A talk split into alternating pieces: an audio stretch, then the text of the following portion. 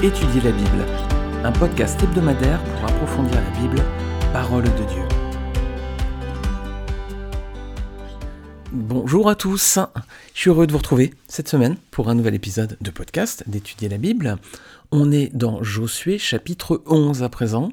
Alors au chapitre précédent, on a pu voir Josué et le peuple d'Israël qui ont reporté un combat qui les opposait à une coalition de six rois. L'Éternel était intervenu de façon miraculeuse afin de leur donner la victoire sur ses ennemis du peuple de Dieu. On avait l'occasion de faire ensuite un zoom sur la ville de Gabaon. Josué revient à présent au camp de Gilgal, mais le repos va être de courte durée et une nouvelle coalition de rois qui va venir les attaquer. On va étudier cette semaine Josué chapitre 11 versets 1 à 15.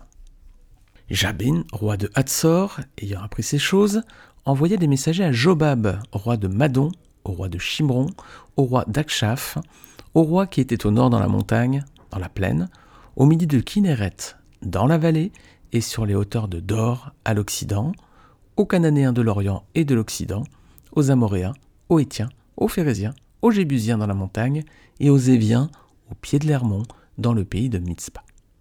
Ils sortirent eux et toutes leurs armées avec eux, formant un peuple innombrable comme le sable qui est au bord de la mer, et ayant des chevaux et des chars en très grande quantité. Tous ces rois fixèrent un lieu de réunion et vinrent camper ensemble près des eaux de Mérom pour combattre contre Israël. L'Éternel dit à Josué Ne les crains point, car demain, à ce moment-ci, je les livrerai tous frappés devant Israël. Tu couperas les jarrets à leurs chevaux et tu brûleras au feu leurs chars. Josué, avec tous ses gens de guerre, arriva subitement sur eux près des eaux de Mérom, et ils se précipitèrent au milieu d'eux. L'Éternel les livra entre les mains d'Israël. Ils les bâtirent et les poursuivirent jusqu'à Sidon la Grande, jusqu'à Miserphot Maïm, et jusqu'à la vallée de Mitzpah vers l'Orient. Ils les bâtirent sans en laisser échapper aucun. Josué les traita comme l'Éternel lui avait dit. Il coupa les jarrets à leurs chevaux, et il brûla leurs chars au feu. À son retour, et dans le même temps, Josué prit Hatzor et frappa son roi avec l'épée. Hatzor était autrefois la principale ville de tous ses royaumes. On frappa du tranchant de l'épée et l'on dévoie par interdit tous ceux qui s'y trouvaient. Il ne resta rien de ce qui respirait, et l'on mit le feu à Hatzor. Josué prit aussi toutes les villes de ses rois et tous leurs rois, et il les frappa du tranchant de l'épée, et il les dévoie par interdit, comme l'avait ordonné Moïse, serviteur de l'Éternel. Mais Israël ne brûla aucune des villes situées sur des collines, à l'exception seulement de Hatzor, qui fut brûlée par Josué. Les enfants d'Israël gardèrent pour eux tout le butin de ces villes et le bétail. Mais ils frappèrent du tranchant de l'épée tous les hommes, jusqu'à ce qu'ils les aient détruits, sans rien laisser de ce qui respirait. Josué exécuta les ordres de l'Éternel, à Moïse son serviteur, et de Moïse à Josué. Il ne négligea rien de tout ce que l'Éternel avait ordonné à Moïse. Alors, on va voir donc ces versets, hein, les uns après les autres. Donc, il y a une nouvelle coalition qui est encore plus importante que la précédente à présent, qui va s'opposer à Josué au peuple d'Israël. Donc, une coalition des rois du nord du pays. C'est ce qu'on voit dans les versets 1 à 3. Et elle est encore plus importante donc que celle des royaumes du sud. Donc, il y a trois rois qui sont mentionnés ici Madon, Shimrom et Akshaph, et six peuples les Cananéens, les Amoréens, les Étiens, les Phérésiens, les Jébusiens et les Éviens. Mais la coalition, elle était encore plus large, les amis. Regardez, elle s'étendait, verset 2, au roi qui était au nord dans la montagne, dans la plaine au midi de Kinneret, dans la vallée et sur les hauteurs de Dor à l'occident. Alors, on arrive verset 15, donc c'est donc une armée impressionnante hein, que Josué et Israël doivent affronter à présent. Elle est mentionnée comme un peuple innombrable, comme le sable qui est au bord de la mer. Alors, je ne sais pas si vous avez déjà eu l'occasion d'aller au bord de la mer.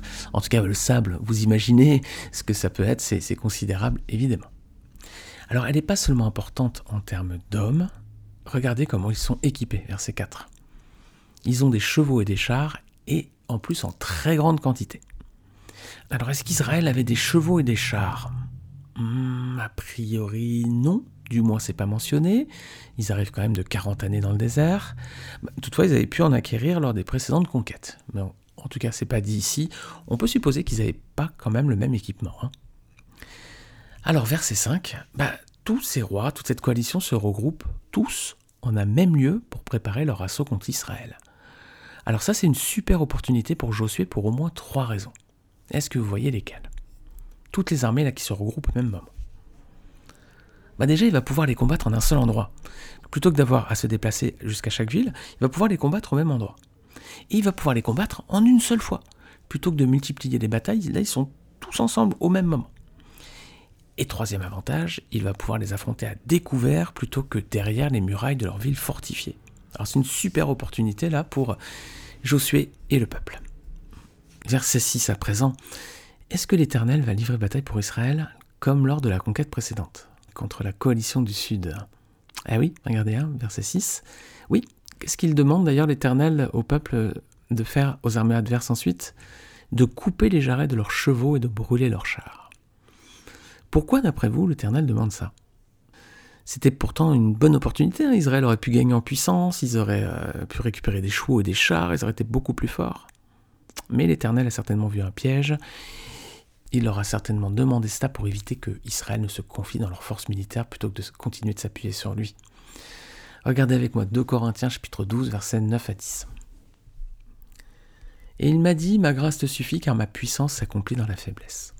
Je me glorifierai donc bien plus volontiers de mes faiblesses, afin que la puissance de Christ repose sur moi. C'est pourquoi je me plais dans les faiblesses, dans les outrages, dans les calamités, dans les persécutions, dans les détresses pour Christ. Car quand je suis faible, c'est alors que je suis fort. Et oui, quand on a beaucoup de bien, eh ben on ressent naturellement moins le besoin de se confier en Dieu. C'est bien plus difficile d'évangéliser dans les pays riches que dans les pays moins développés. Et là, il y aurait vraiment eu un risque pour l'armée d'Israël de se détourner de Dieu si elle avait pu compter sur un grand nombre de chevaux et de chars dorénavant. Et oui les amis, quand on a plus de sécurité, on s'appuie moins sur le Seigneur, et l'Éternel avait certainement vu le piège ici pour Israël. Alors, verset 7. Quelle est la tactique de Josué? Et il va prendre les devants, les attaquer par surprise. Alors c'est pas la première fois. Regardez ses précédentes conquêtes dans Josué 8, versets 13 à 14 et Josué 10, verset 9. À chaque fois, il avait pris euh, les armées par surprise. C'était la tactique toujours de Josué. Verset 8, Dieu intervient et leur donne une grande victoire. Alors regardez bien, est-ce que certains de leurs ennemis parvinrent à s'échapper? Non, ils sont tous passés au fil de l'épée. Est-ce que c'était le cas dans toutes les précédentes batailles? Non. Regardez Josué 10, verset 20. Après que Josué et les enfants d'Israël leur eurent fait éprouver une très grande défaite et les eurent complètement battus, ceux qui purent échapper se sauvèrent dans les villes fortifiées. Mais cette fois-là, tous les hommes sont tués, hein, et ça, ça représente une victoire de premier ordre, a personne qui a échappé. Alors, verset 9 hein, à présent. Est-ce que Josué a obéi fidèlement aux ordres que l'Éternel avait donnés précédemment? Oui, clairement, il a obéi fidèlement aux ordres de l'Éternel. Josué, parfait en termes de fidélité. Alors, est-ce que l'ordre de couper les jarrets des chevaux, ça vous semble un peu cruel, les amis? Oui, j'imagine, hein, ça fait toujours un petit peu... Ah, ça blesse hein, quand on lit ces, versets-là. Qu'est-ce qu'on peut dire? Bah, Que les guerres, malheureusement, elles sont jamais propres. Hein. Ça, il y a toujours des, choses atroces qui sont commises. Une guerre n'est jamais propre. Il y a toujours des atrocités. Et l'actualité, euh, le montre. À l'heure où j'enregistre ce podcast, on est en mars 2022. Euh, la Russie a attaqué l'Ukraine et donc il y a tous les jours des images d'atrocités qu'on voit au journal, aux informations. C'est une catastrophe et les guerres, les amis, sont jamais propres, elles sont toujours sales. Alors, c'est vrai que cet ordre de couper les jarrets aux chevaux, ça peut sembler cruel, mais dites-vous un truc, les amis, c'est que les chevaux, une fois qu'ils vont avoir les jarrets coupés, ils vont perdre leur rapidité. Et donc, ils vont perdre leur intérêt militaire, ils peuvent plus courir rapidement. Mais par la suite, ils pourront marcher et continuer d'être utiles pour les travaux des champs. Voilà, donc en fait, ça avait un impact sur leur force militaire, mais pas sur leur utilité. Ils vont pouvoir continuer de marcher, ils vont pouvoir continuer d'aider les hommes dans les travaux.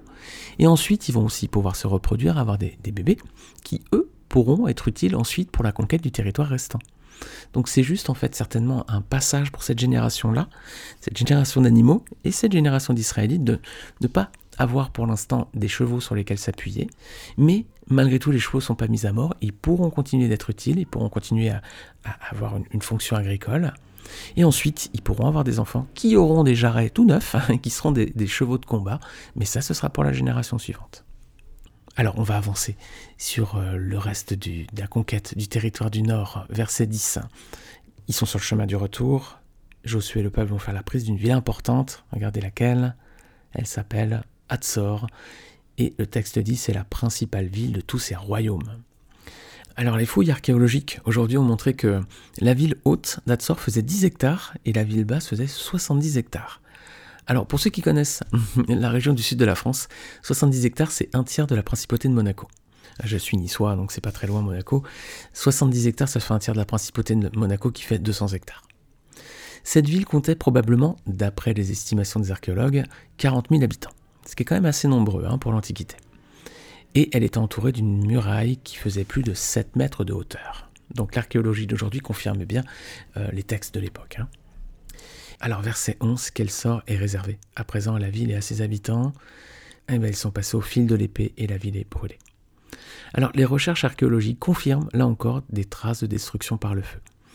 Plusieurs temples ont été retrouvés dans cette ville ancienne d'Atsor et ils portent tous les traces d'une destruction violente à la même période. Alors ça peut témoigner, peut-être, de la fidélité du peuple de Dieu à l'ordre donné par l'Éternel. Regardez avec moi dans Exode 34, versets 11 à 13. Prends garde à ce que je t'ordonne aujourd'hui. Voici, je chasserai devant toi les Amoréens, les Cananéens, les Étiens, les Phérésiens, les Éviens et les Jébusiens. Garde-toi de faire alliance avec les habitants du pays où tu dois entrer, de peur qu'ils ne soient un piège pour toi.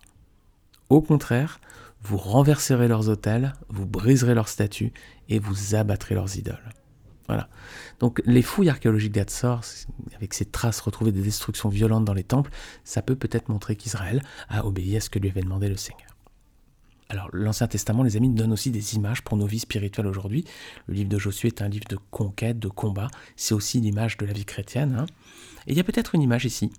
Si nous faisons nous aussi partie du peuple de Dieu, c'est-à-dire si nous avons fait la paix avec Dieu par le sang de Jésus-Christ, alors ayons du zèle nous aussi pour détruire toute idole dans nos vies. Voilà. N'ayons pas de, conciliation, n'ayons pas de tolérance par rapport à nos idoles, détruisons-les vraiment. Si nous sommes chrétiens à présent, on doit faire table rase de toutes ces mauvaises choses qui peuvent être un piège pour nous. Alors plus tard dans la Bible, Israël va de nouveau affronter un roi avec des chars de fer qui règne à Hatzor. Est-ce que vous voyez dans quel épisode? Petit indice, c'était au temps de Déborah, dans le livre des juges. Hmm, ça vous parle? Sisera ah, c'est l'épisode avec Jaël et Sisera. Alors j'aurais pas le temps de le lire aujourd'hui parce que l'épisode sinon serait trop long, mais vous pouvez regarder Juge 4 versets 1 à 7 puis 12 à 23.